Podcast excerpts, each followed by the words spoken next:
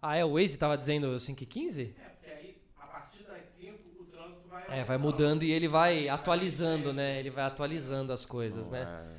Mas você afinal não mora, você mora, você não mora em São Paulo, né, João? Não, meu bairro é mais longe.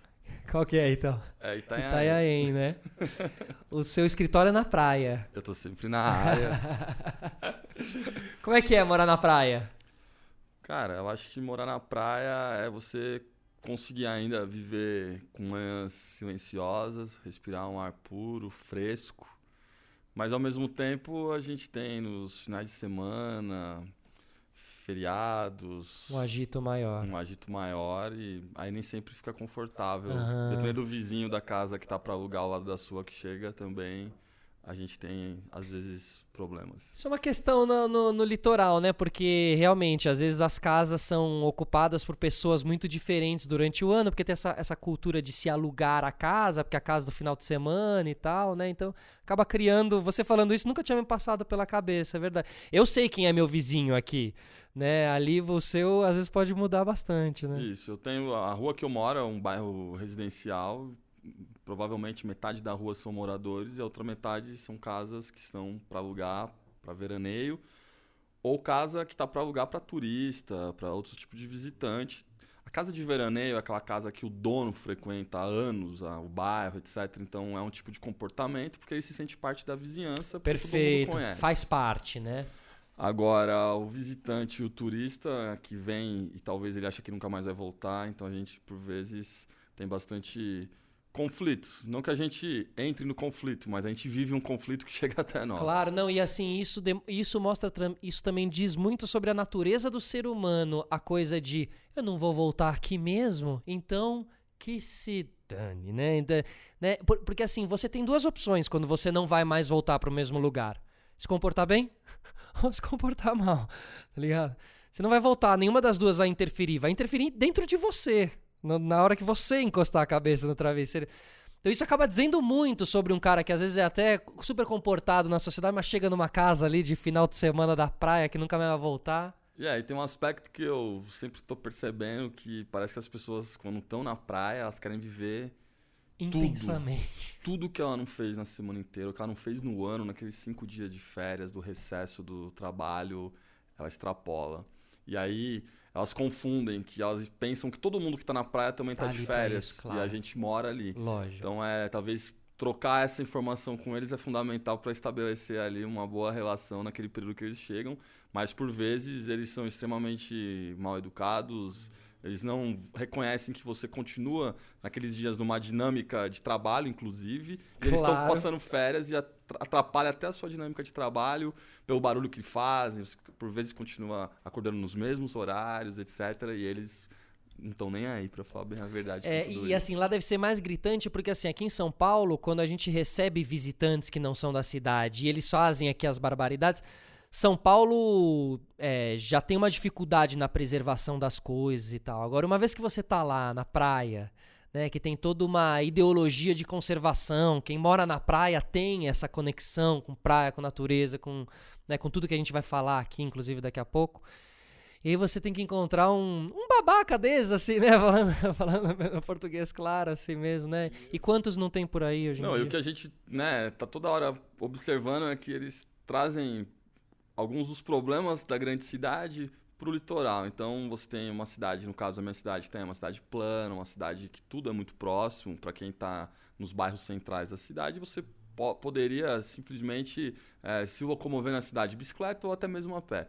E aí você vê a quantidade de pessoas no carro, Carro, né? fazendo Carro. aquele A trânsito. lógica paulista dentro de uma. Meu pai tinha uma brincadeira que ele dizia que era o seguinte: que o paulistano, quando ele chega no supermercado no litoral, aí tem um caixa com fila e um sem fila. Ele escolhe o que tá com fila. Fila. É uma síndrome, né? Pra que ir rápido se eu posso ficar na fila, gente? Vou ficar na fila. Bom, recebendo aqui hoje João do EcoSurf. Eu tô aqui até com a- com a Uau. camiseta, João, ó.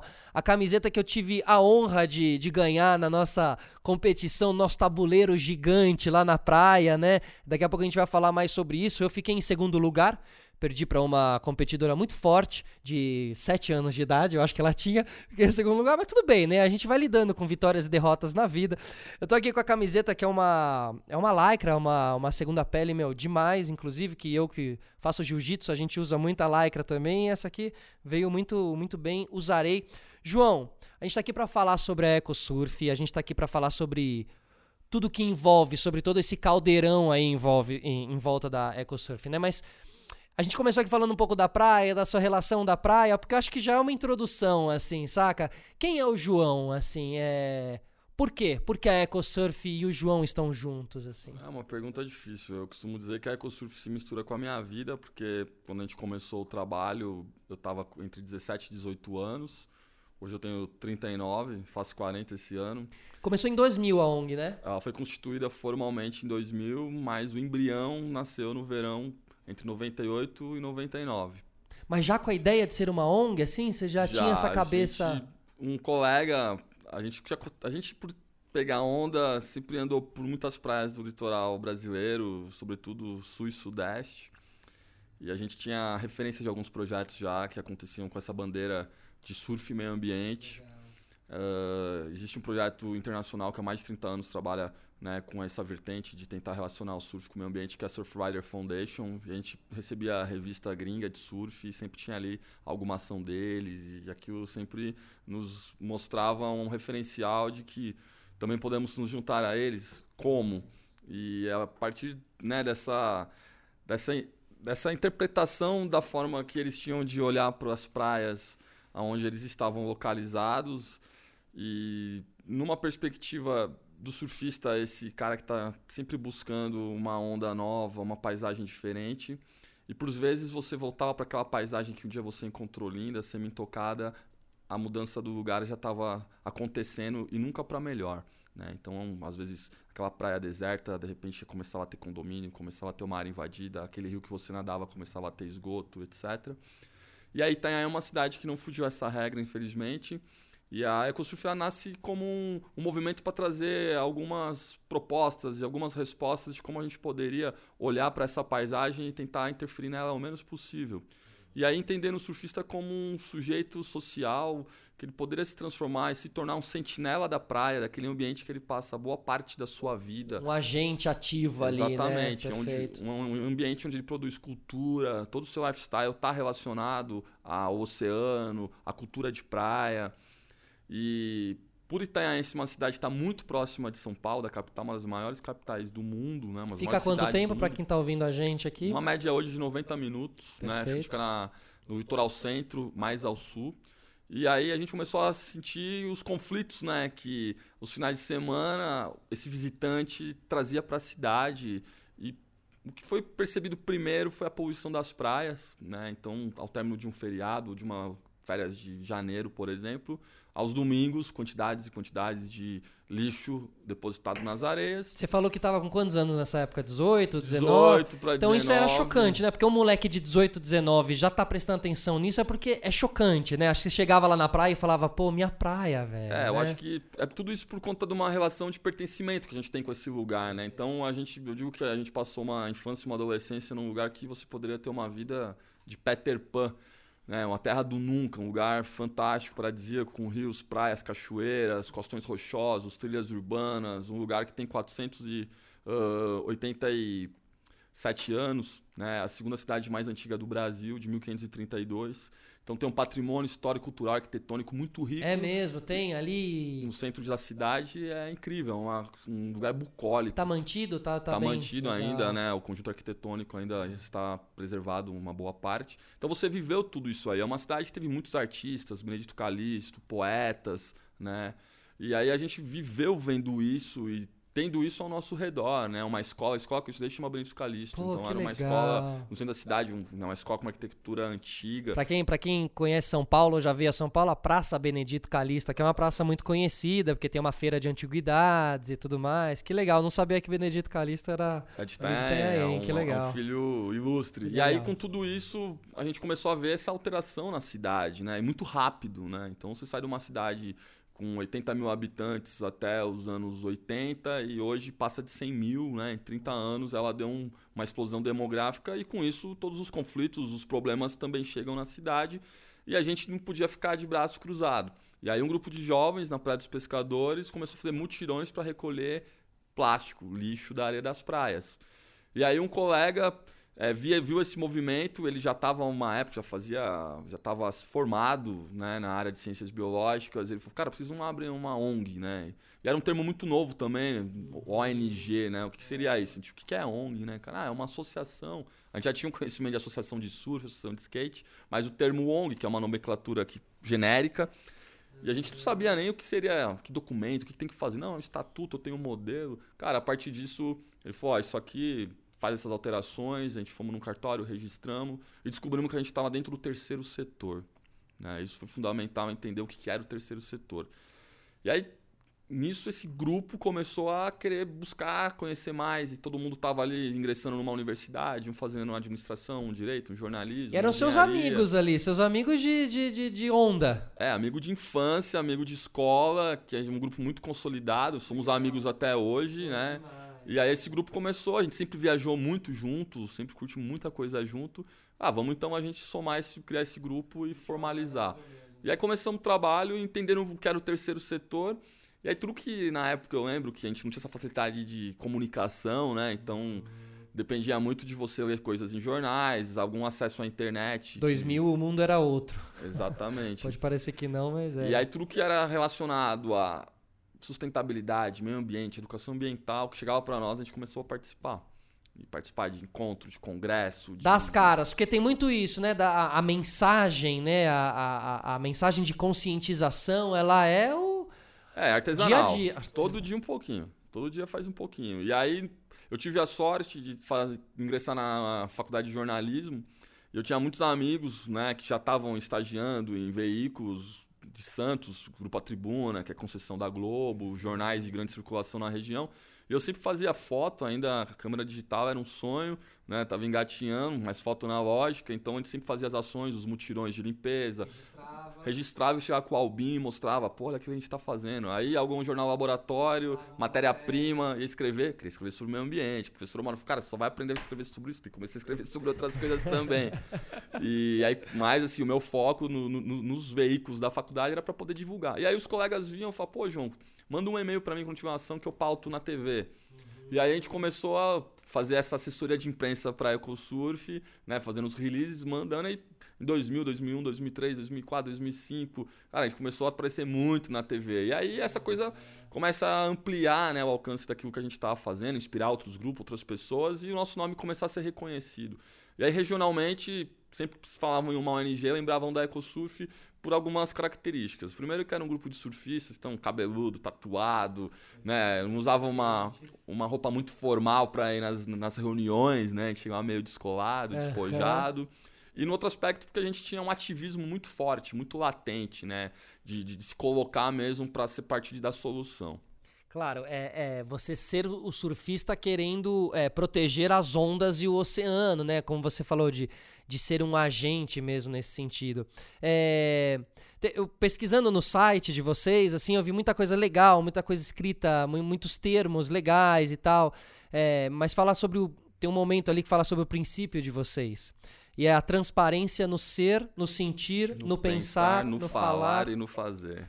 Legal isso, hein, João? São princípios básicos para a convivência em qualquer sociedade. Né? Então acho que a gente tem que ser pautado por isso. A gente vai completar duas décadas no ano que vem. Uhum é, com todas as dificuldades que entidades do terceiro setor sofrem por não ter grandes patrocínios, por trabalhar por vezes com projetos e ações pontuais. Mas uma coisa que a gente protege muito é a nossa imagem, né? porque a gente, para constituir essa imagem nesse artesanato da vida diariamente, foi uma longa caminhada. Então a gente tem esse cuidado de sempre se manter idôneo né? e procurar fazer um trabalho sério tanto que a gente hoje consegue ter, de certa forma, um reconhecimento, um prestígio no nível de parceria que a gente alcança, pela nossa intenção e pela forma de sempre estar tá se policiando e manter esses princípios vivos e na nossa prática diária. E aí ali também, entre as coisas, é, o proteger as ondas, né? Porque a gente fala muito proteger as praias, o oceano, é, os rios, Mas as ondas, né? Acho que aí, claro, aí, aí é onde conecta perfeitamente com o ecosurf mesmo, né? São surfistas mesmo. É, né? a onda é porque a onda é o nosso grande ativo, né? A onda, o que seria o surfista sem uma onda, né? Então a gente entende que, exatamente, você proteger a onda, você perpetua o surf. Não, e ver a onda, ou seja, enxergar a onda, porque muitas vezes a onda ela é invisível ao, ao grande público, assim, sabe? Só que a onda é energia eterna, né? Você pode girar ali uma. É, ela é energia eterna e ela é quem às vezes avisa como tá a lua, ela que avisa, né? Enfim, assim, tem um poder enorme. Dentro dessa jornada de vocês, é, o Jack Johnson aparece aí no meio de alguma, Isso. né? De algum. Foi de uma algum grata rolê. surpresa, né? Quando eu falo desse reconhecimento né, que a gente conseguiu alcançar, é, isso foi consagrado porque ele, por duas vezes, nos convidou para ser parte da turnê dele na América do Sul. Então, a primeira vez foi aquela surpresa né, bem grande, bem ampla, de você receber aquele e-mail. E aí eu lembro que eu comentei numa rede social algo do gênero: aquele dia que um e-mail veio do Havaí. Né, deixei no ar. E as pessoas, mas o que? Me conta, fala aí, aí manda uma mensagem, meu, o que, que tá acontecendo, né? Que- Porque assim, depois das redes sociais, a gente vi- vive quase que num Big Brother das pessoas sabendo o que a gente tá fazendo e, e, fundamentalmente nessa parte institucional é sempre bom manter o nosso público, nossos seguidores atualizados do que tá acontecendo. E aí o Jack Johnson foi um e-mail, ele vinha para uma turnê na América do Sul, e o Jack Johnson defende algumas causas, ele tem a Ohana Johnson Foundation, que é uma Ohana organização Johnson Foundation, é. que é tocada pela mulher dele, pela companheira dele. E dessa Ohana Johnson Foundation, eles têm uma plataforma chamada Wet Ones, que eles conectam projetos no mundo inteiro, nos continentes onde o Jackson, Jack Johnson faz turnê. E aí nessa turnê da América do Sul, ele falou, pô, vocês não estão afim de defender algumas das minhas causas e ampliar a minha voz pela causa dos oceanos? A gente falou, claro. Claro, ele fez uma parceria mesmo com você Exatamente. para ecoar ali o. Exato. Ele também ele defende eh, três causas principais, que são a questão alimentos livres de agro- agrotóxico, a questão do, do combate à poluição pelo plástico e eh, essa questão da alimentação saudável. E então ele nos convidou, a gente montou várias ações com ele aqui no Brasil. Eh, de ativação dos shows também, com sorteios de ingressos, fizemos grandes mutirões de limpeza de praia. Isso foi incrível, né, para nós naquele momento, que é uma referência. Ele de fato é um, é um ser iluminado. É, e, e assim, é, é um cara, é uma voz muito importante, porque ele está sim dentro do, do mercado pop mundial, assim, né? É, mas que não deixou de, de, de ter essa consciência.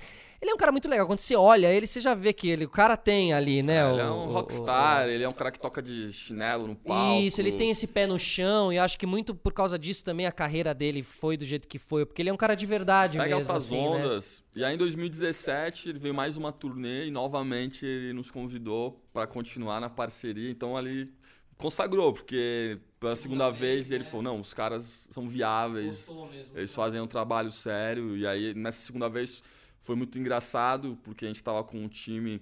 no- tem um Green Village antes do show, então tem um espaço para você fazer ali uma interação com o público que vai ao show. Quando começa o show, eles acessam aquele espaço e aí você pode ir curtir o show. E aí nossos voluntários ali, parte dos membros da EcoSurf, e aí você ganha um free pass que te dá acesso até ao palco, etc. E aí o pessoal tava com uma bandeira, e aí é bem perto do palco, começou a chacoalhar a bandeira, aí o tecladista dele tava numa música fazendo um piano com ele, e pediu pra jogar a bandeira, aí o pessoal jogou a bandeira, aí o tecladista abriu a bandeira pro público e colocou em cima do piano e continuou o show. Nisso teve mais uma música, o Jack Johnson veio chamar o tecladista pra cantarem junto, e aí ele viu a bandeira em cima da mesa, ele pegou a ban- em cima do piano, ele pegou a bandeira, foi pro público e abriu a bandeira da EcoSurf em cima do palco. Então, assim, que foi de dia, arrepiar. Que noite, né? É, foi uma noite especial. Ah, porque também isso aí tem um simbolismo muito grande de, de, de significado, de, de, de estar no caminho certo, né, cara? E de seguir, seguir batalhando, assim, né? Nas coisas que a gente É, acho que acredita, são né? sinais, né? Eu acho que a gente vive percebendo esses sinais e como a gente vai se posicionando, as coisas vão dando certo, eu acho que isso é uma confirmação, né? E, João, a, a, gente, se, a gente se conheceu ali no, é, em Paraty-Mirim, é, no meio da, da conexão Sherman. Era uma, uma descida, um momento ali de, de troca de tripulação, onde alguns desciam, outros é, entravam. E a gente se conheceu no, no, no jogo que vocês têm, que é o Tabuleiro Gigante, é, que é o jogo da sustentabilidade e, e, e, dos mares limpos também, né? Toda essa conscientização sobre os plásticos nos oceanos e essa praga que a gente está vivendo. É, só para explicar, então era um jogo, imagina aí um tabuleiro gigante, daquele ano de duas casas, jogava um dado grandão para cima, tal, pô, dinâmico pra caramba. Só é uma das interações que vocês têm para conscientização, às vezes no meio da praia, fazer um joguinho ali com a galera no meio da praia, né? Brincando Isso. e aprendendo. É, uma ferramenta, né? Um dos expertises que a gente acumulou ao longo dessas décadas é trabalho com educação ambiental, não só na parte da sensibilização, mas entendendo a educação ambiental como um processo, né? Desde como form... conscientizar, né? Exato. Desde a formulação de políticas públicas, a gente já participou de várias da construção de políticas públicas, como a política estadual de educação ambiental aqui no estado de São Paulo. A gente já esteve no órgão gestor da política nacional de educação ambiental em Brasília, né, com assento discutindo a nível federal que tipo de educação ambiental que a gente quer para nossas crianças dentro das escolas, tanto formal quanto não formal. Então a gente vê a, política, a educação ambiental como uma política pública necessária, extremamente é, importante para a gente conseguir construir uma cidadania ambiental com entre certeza, os públicos. E aí a gente precisa de ferramentas, né? E aí a parte lúdica é muito fundamental para você trazer as crianças para uma reflexão. E não pode ser qualquer abordagem.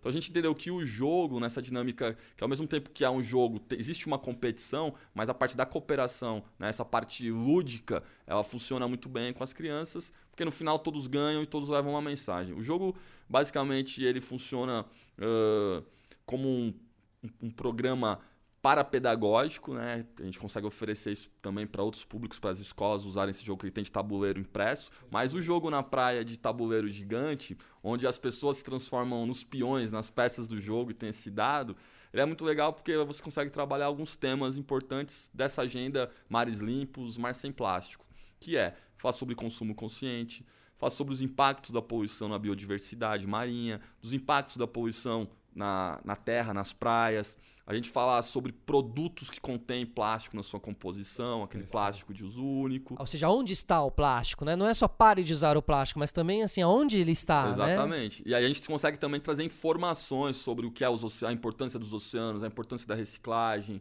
como o ativismo pode ajudar a gente a desafetar os ambientes pela poluição. As então, cores da reciclagem. Exatamente. Né? Então sempre tem uma provocação ali e o jogo ele já tá as respostas. Então quem estiver ligado no jogo consegue ir bem porque as respostas também por vezes aparecem que é um tabuleiro bem ilustrado, né? Bem colorido. E tem tá ali do lado, né? A resposta tá ali do lado. Ninguém vai sair perdendo ali, né? Chorando, né? E você falou sobre impacto de biodiversidade. É... A gente está comendo plástico, João? Olha, a gente está respirando plástico. Né? Então já os estudos dizem que é pior, a gente já tem é, micropartículas né, de plástico, de, de polímeros uh, em suspensão no ar. Né? Então a gente já, já tem os estudos que determinam isso, que evidenciam, na verdade, isso. O que isso causa no nosso organismo, ninguém ainda consegue apontar e ter uma afirmação categórica, mas provavelmente coisa boa, né? Você ter um organismo com muita com muito traço de plástico no seu organismo, eu acho que não é algo natural. É. Então, provavelmente isso vai haver alguma reação química futuramente no acúmulo, né, numa bioacumulação no organismo, dos seres humanos que possa causar problemas de saúde. Em animais já há comprovações de mudanças uh, hormonais por conta de estar tá afetando uh, glândulas que fazem toda a distribuição de hormônios em alguns animais. Então, a questão reprodutiva de animais também está sendo prejudicada. Então, são interações que já são comprovadas que o plástico, né, micro, nanoplástico, uhum. já estão causando uh, impactos. Ou seja, não é só aquele plástico da do peixe que se abriu e aquele. É, é, é, vai muito além disso, né? Muito além. Eu, outro dia eu li um estudo que existe já é, aves, né, passarinhos, passarinhos de rua, esse mais comum que você vê, uhum. com traço de plástico né, no sangue. E aí, segundo a pesquisa, as larvas de inseto estão interagindo com esses plásticos, né, microplástico, nanoplástico, uhum. e aí o passarinho que está se alimentando dessa larva está trazendo isso para o seu organismo. Então, você vê que, infelizmente, a gente conseguiu colocar o plástico em tudo. É, quando a gente fala da praga, eu acho que passa muito por aí, assim, né? Da praga, porque é aquela coisa que pega em tudo, em, em todos os lugares. O como você disse, a luta, uma das grandes lutas é, de vocês realmente é o mar, mares limpos, né? O plástico no, o plástico no oceano. E aí, como eu disse, a gente se encontrou ali para Timirim porque estávamos no meio da jornada da Conexão Sherman. É, eu acabei indo embora, mas você ficou, você entrava naquele dia lá, João. Como é que foi a conexão Sherman, esse trajeto aí de Paraty até Ilha Bela? Conta pra gente aí. E você, como cara da EcoSurf, como é que foi estar lá dentro com a família, que é uma referência, assim, naquele veleiro que é uma, uma Disneylândia da sustentabilidade? É, conta aí um pouco pra gente. Ah, pra mim foi um sonho realizado. Tem uma pessoa que eu tenho que agradecer, com a Ale Moreno. Um beijo pro Ale. Porque ele que fez a ponte para a gente poder atravessar aquele pier e cair naquele barco. Então, é, foi incrível, eu conheço a história deles, eu acompanho nas mídias, a gente sabe que eles são uma referência mundial de estilo de vida, de modo de olhar para o mundo. Uh, não só o componente da navegação, mas a família, o ser humano que ali estão, são pessoas extraordinárias, que têm um brilho, cada um com seu brilho especial. Né? E aí poder ali vivenciar né, aqueles dias com eles foi um sonho que eu realizei e foi melhor que um sonho, né? Porque às vezes você cria uma expectativa e quando supera a expectativa, você superou, Verdade. né? Verdade, sonhos são até perigosos Exatamente. em alguns momentos. Então né? superou todas as expectativas que eu tinha. Eu posso dizer que foi perfeito. Né, aquela você poder conviver com eles, entender, né, como que eles funcionam no barco, o respeito que eles têm entre eles e o barco é como se fosse. O barco não é como se fosse. Na verdade, aquele barco é o lar deles. Então, eles encaram não só o barco como o lar deles, e aí eles trazem aquela aquele olhar para o barco como né, o lugar que protege eles e que ao mesmo tempo permite eles viver naquele modo de vida para o planeta. Né? Então eles ah, interpretam cara. dessa maneira. Se todo mundo pensasse assim, né, com o seu lar, com relação ao seu lar, né, o seu lar no sentido de a sua morada, né? Não necessariamente lugar físico, mas a sua morada, que eu acho que é essa, é isso que é assim que eles enxergam o barco, né? É a minha morada, né? O meu barco, meu meu universo, né? Minha morada, meu universo, assim, né?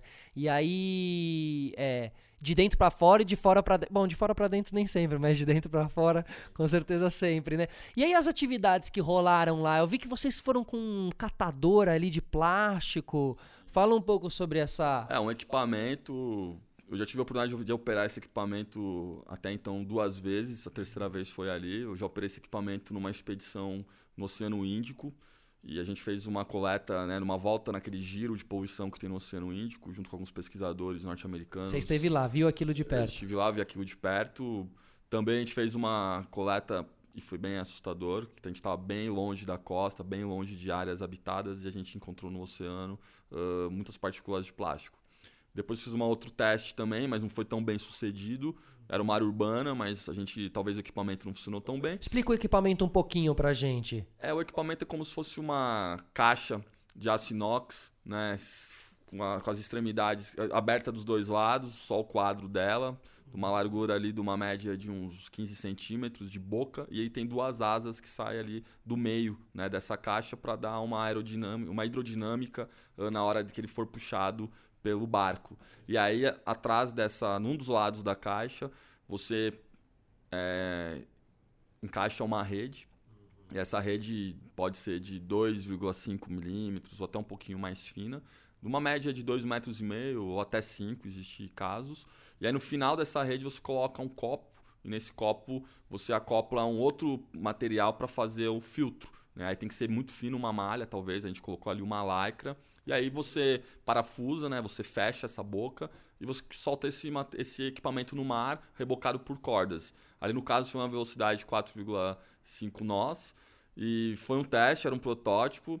Então o Wilhelm Schirman, cara, um cara genial que ele conseguiu Aquaman. fazer funcionar. O Aquaman realmente honra o, o título o nome, que está né? conferido é a ele. Verdade. E funcionou, a gente ficou muito feliz na hora que soltou na água, viu que a hidrodinâmica estava perfeita naquela velocidade.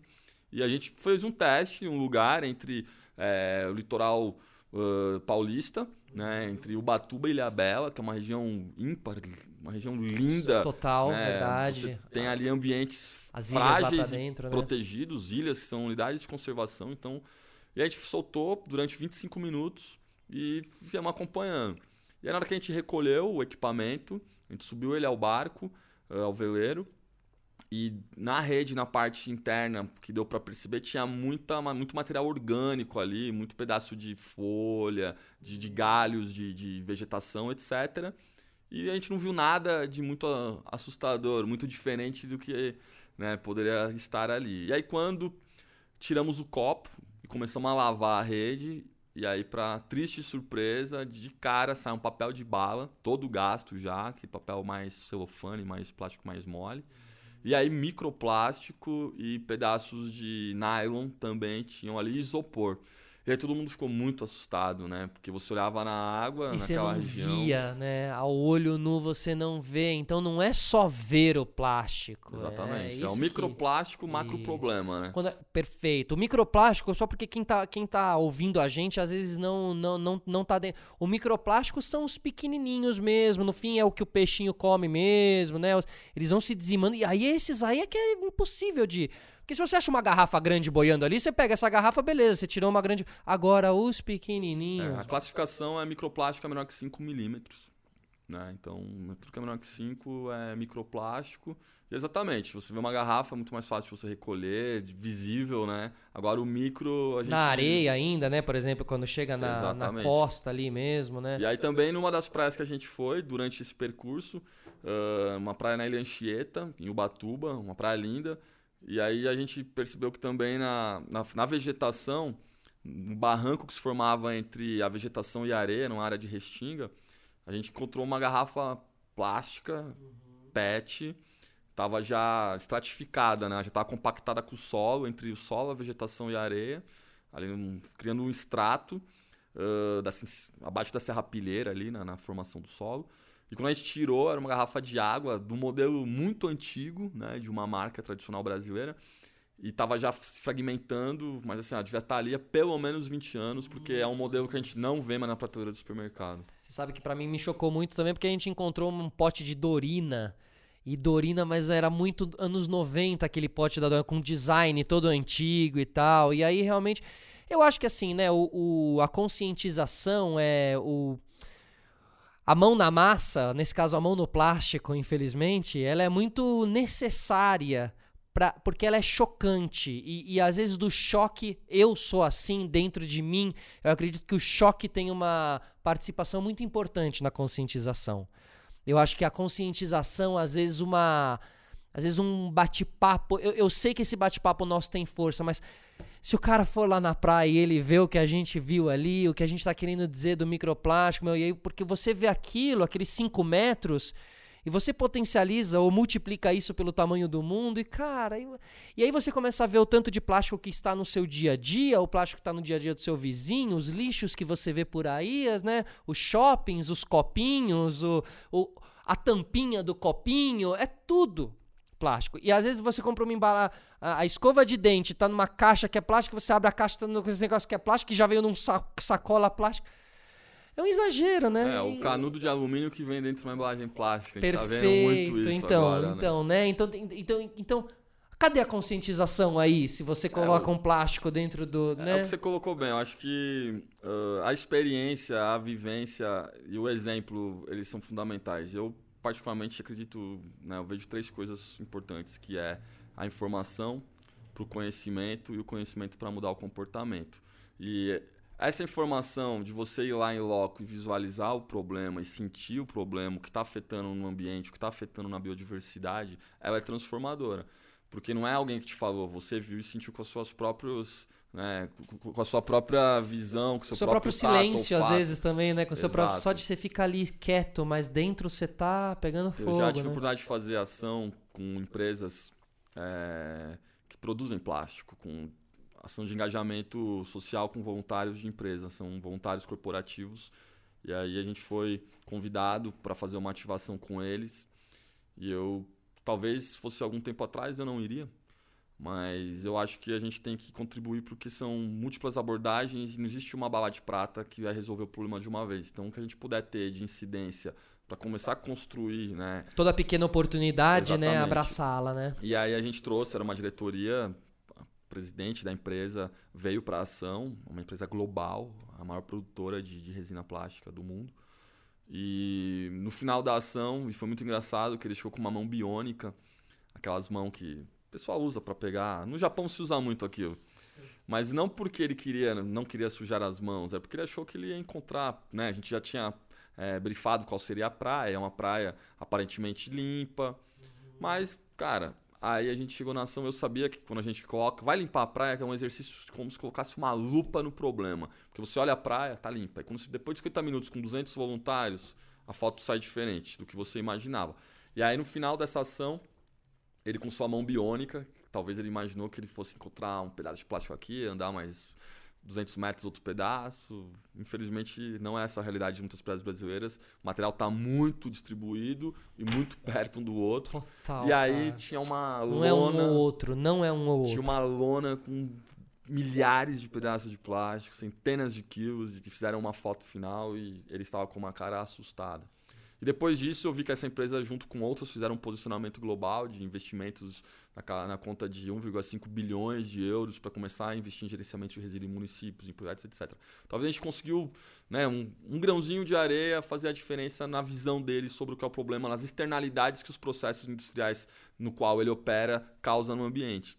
Então acho que isso daí foi engraçado justamente nessa, Você nesse viu olhar como tocou ele mesmo, né? que você coloca que você tem que viver o problema para poder falar sobre o problema. Claro, Melhor, ter mais propriedade, né? claro.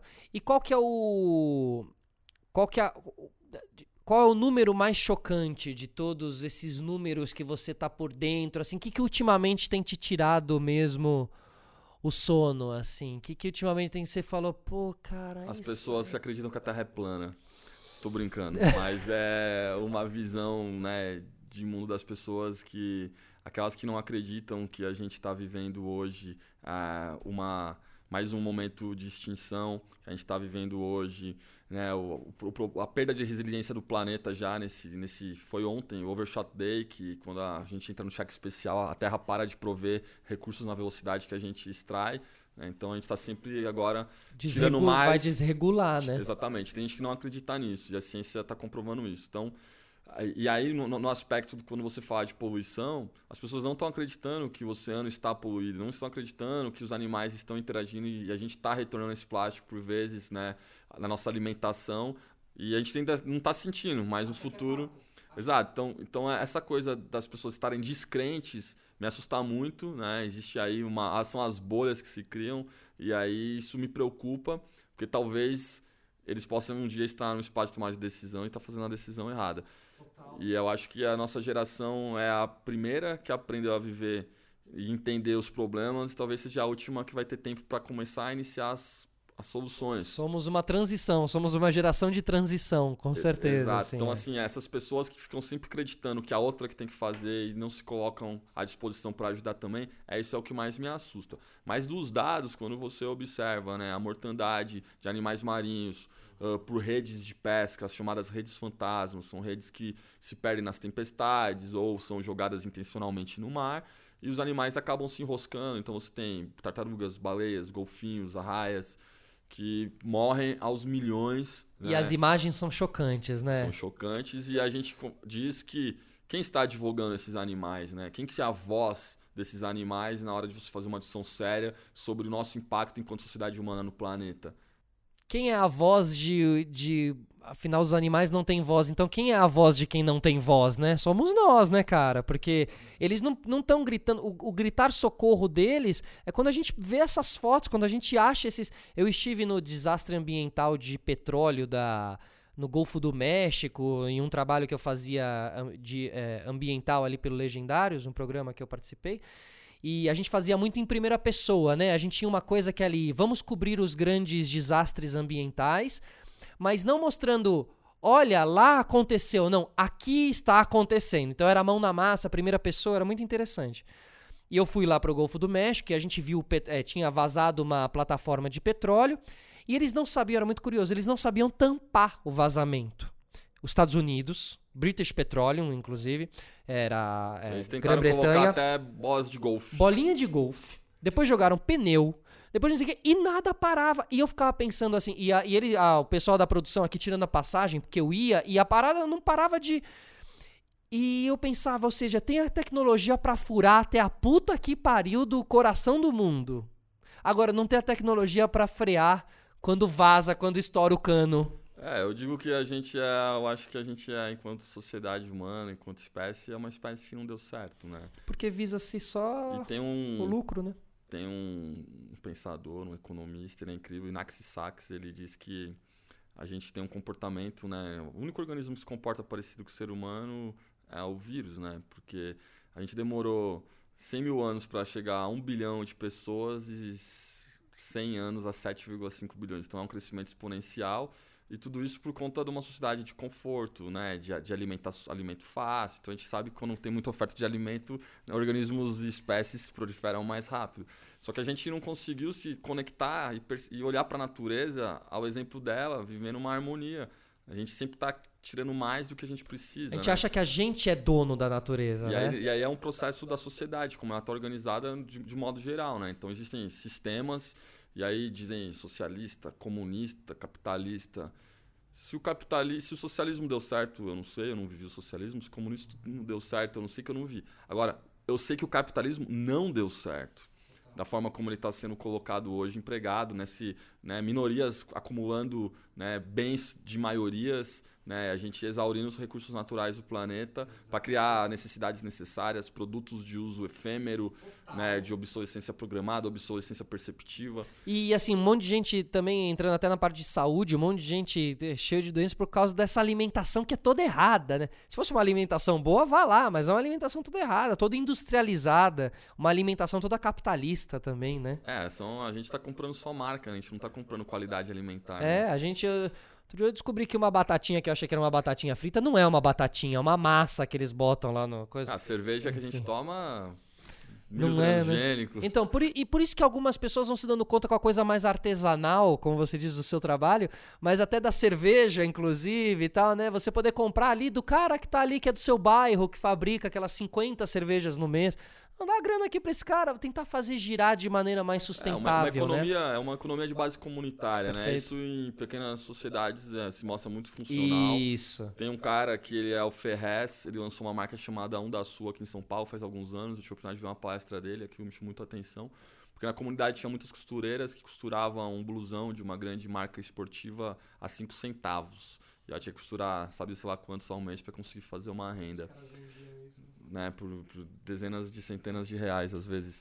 E aí ele começou a olhar aquilo e falou: Meu, vamos criar uma marca, uma identidade da comunidade, trouxe aquelas costureiras para fazer uma economia comunitária. Então ela todo, todo, todo o recurso, tanto a mão de obra quanto o produto e a economia que girava com a venda desse produto ficava na comunidade. Então aumenta esses giros. Então esses núcleos já estão assim, já, isso já é sabido, né? De, em vários lugares acontece, só que ainda a, a gente replicar isso e criar escala é a grande dificuldade em sociedades organizadas em massa como a nossa. né? Isso, mas bo- a, a gente conseguiria solucionar um pouquinho isso estando em São Paulo, por exemplo, mas vivendo em pequenas comunidades. Quase que se o seu bairro fosse sua comunidade mesmo. Não, eu vou no mercado, é no meu bairro, eu, eu, eu vou na balada, é no meu bairro, eu não sei o que, é no meu bairro. Isso não existe, isso não existe, mas ok, poderia vir a existir, né?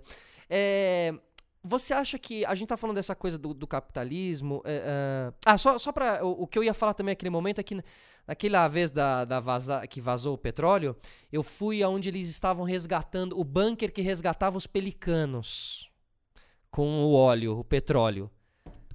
Cara, petróleo é. E do petróleo vem o plástico, né? Petróleo é uma, é uma coisa gosmenta que você põe na mão que não sai, cara. E aqueles pelicanos não conseguiam nem respirar. E lavava, era 15 dias, eu acho, pra conseguir colocar um pelicano de volta ali no. no, no, no, no- Tadinhos, cara. Olha, pelo amor de Deus. Mas, eh, falando um pouquinho sobre. A gente tá falando do capitalismo, a reciclagem. eh, a reciclagem, ela, ela, ela não tem um papel, ela não teria um papel importante nesse giro todo se ela desse dinheiro. Talvez, mas acho que é importante ter no radar, se a gente pensar em 7,5 bilhões de habitantes, que a gente extrai, produz, consome e descarta numa economia linear, impossível reciclar mesmo numa economia circular. Não dá pra você reciclar esse plástico todo. Materiais, provavelmente não. Né? O gasto de energia, a demanda de energia que isso gera, a pegada de carbono que isso vai né, gerar é muito alta. O que a gente pensa? Eu acho que quando pensaram na- no esquema da, da reciclagem é a última etapa, né? Porque dos três R's, que é muito famoso. Então o primeiro é o Reutilizar, recuse. recuse. Recuse é o principal. E dentro do recuse tem o outro que é o pré-ciclar. Se eu comprar, como que eu reciclo? É reciclável ou não é? Então o recuse é fundamental ter de vista. Depois é o reuse. Eu consigo reusar? Isso, eu consigo. Por último, a reciclagem. Por último, a reciclagem, quando você realmente precisa, você já o reusou infinitamente e agora não te dá mais uma utilidade, desgastou, aí você coloca na reciclagem. Dentro dessa perspectiva, talvez a gente conseguisse né, criar uma, uma equação que não, não gerasse maiores impactos. Isso, eu penso muito no desperdício, eu penso assim, eu quase o catador de latinha, assim, entendeu? O- ali tem uma economia pro cara, então você vê muito menos latinha do que, o- plástico é que a extração da bauxita, que é o que gera o alumínio, ela é muito cara. Então é muito mais barato você trabalhar reciclando, você é o que dizem, eu até acho muito triste falar isso, vou até repetir, mas não tem uma latinha caindo da mesa que não tem uma mão para pegar, né? O pessoal trabalhar em cooperativa fala muito isso. Já o plástico, ele é um rejeito do rejeito do rejeito do petróleo. Ele é um subproduto do subproduto que gera um nafta que os caras conseguiram dar uma destinação para não ter que jogar fora, enfim, criaram o plástico. Né? E é muito barato. Pra você ter uma ideia, é mais barato fazer um produto plástico com ele virgem do que reciclado. Porque no Brasil a gente tem um problema né, de bitributação, né? Quando você recicla o material, Perfeito. transforma ele num, num plástico, num novo polímero, você paga duas vezes. Então, por isso que eu tô falando da, da parte econômica, eu tô falando. Por isso, pare- me parece que o capitalismo eh, matou a oportunidade da reciclagem de, de, de, de, de É, de plástico, certa entendeu? forma, sim, a gente tem plásticos de maior valor e plásticos de menor valor, né? Tem plásticos que não são recicláveis. tem- então, mais assim, se você pensar é, numa reciclagem de plástico, no universo de 100%, menos de 50 realmente, efetivamente é reciclado. Então, aquele plástico que você separa na sua casa e dá pro catador, quando vai para a cooperativa, para o lugar que vai prensar, 50% daquilo a menos, talvez, vai, não vai ser reciclado. Vai voltar pro pro lixo. lixão, talvez incineradores, etc. Por causa dessa questão econômica. Mas a, o que a gente hoje discute muito é a abundância desse material e as aplicações deles que são desnecessárias do, do ponto de vista é, ambiental e até social, né? Então, Colocar em todo lugar, em toda a embalagem, em todo. Exatamente. né? Então você tem plásticos que não são recicláveis, que são às vezes blends químicos de vários tipos de resinas para fazer um determinado tipo de plástico, para ser uma embalagem de um salgadinho, por exemplo, que não vai ser reciclado. Ah, e você tem uma garrafa PET, que é reciclada, então é um plástico mais nobre que você consegue reciclar e aquele grão ali, né, quando ele passa por uma extrusão, etc., é, transformado num novo grão, ele pode ser moldado em outros produtos. Ah, então existe isso já. O que a gente cobra muito é de um redesign né, das embalagens de produtos e que também seja uma. Aí é uma coisa muito mais radical, mas eu defendo essa posição porque eu acho que a gente não tem muito tempo para pensar sobre ações de que a gente consiga ainda a médio e longo prazo ir resolvendo. Não, acho que tem que ter algumas coisas que são imediatas. Então é diminuir a oferta da indústria do plástico para aplicações que não sejam nobres, né? Então, eu acho que a indústria deveria falar assim: você quer transformar meu plástico, mas no que você vai transformar? Para esse tipo de transformação, a gente não vai te vender esse grão plástico. Perfeito. Só Isso que é uma isso- responsabilidade das empresas de plástico. Exatamente. Eu acho que é quase uma utopia pensar dessa maneira, mas a gente tem que começar a trazer esses ideais para que comece a ser pautado e discutido, porque a indústria ela está muito confortável Claro, colocando claro. né, enchendo uma enxurrada de grãos de plástico para ser aplicado de qualquer maneira em qualquer tipo de produto, e aí depois ela culpa, sabe quem? O consumidor, que ele que não é educado e não deu a destinação adequada. Porém, a gente é in- induzido A usar o violentamente plástico a usar toda o hora. plástico, né? Então, a gente tá- tá- trabalha com comunicação, a gente sabe o poder que tem a comunicação, a repetição, né? Então a gente está toda hora com a distração muito, é, com a percepção muito distraída para poder fazer uma escolha é, de fato consciente, consciente. né, pelo planeta. João, que legal esse papo. Eu tô aqui de novo com a camiseta. É legal a gente falar, a gente conseguir ecoar. o eco também não é só de ecológico, ele também é um eco né, de, de palavras assim, de, e de intenções. É, mas parabéns por todo o trampo, assim, cara. Espero que essa nossa conexão Shirma aqui tenha nos, nos conectado aqui de todas as maneiras. Obrigado por ter vindo no podcast e por ter falado sobre isso com a gente aqui, cara. Cara, eu agradeço a oportunidade, é, a, a sua amizade, o convite, né, o seu convite, a conexão Shirman. Realmente acho que um dos papéis é fazer essa conexão entre as pessoas que participam e a gente já vê que isso aqui é talvez seja um fruto daquela conexão. Sei com a nossa camisa aí, com esse eco, eu agradeço o que a gente que o nosso planeta dos sistemas solares. Boa, boa. Continue sendo esse planeta cada vez mais azul e que você continue sendo esse cara incrível aí, dando voz pra gente conseguir ampliar cada vez mais a nossa causa e alcançar esse eco, alcance mais pessoas, a gente transforme esse lugar que a gente vive num lugar melhor para hoje, para nós que estamos aqui e para quem vem depois. É isso aí. Bom, quem ficou aqui até agora com a gente, tamo junto, porque vocês estão bem intencionados, né? Espero que a gente tenha atingido vocês. João, Obrigado, meu velho. Valeu, mano, de coração. Valeu. Até a próxima, rapaziada. Obrigado.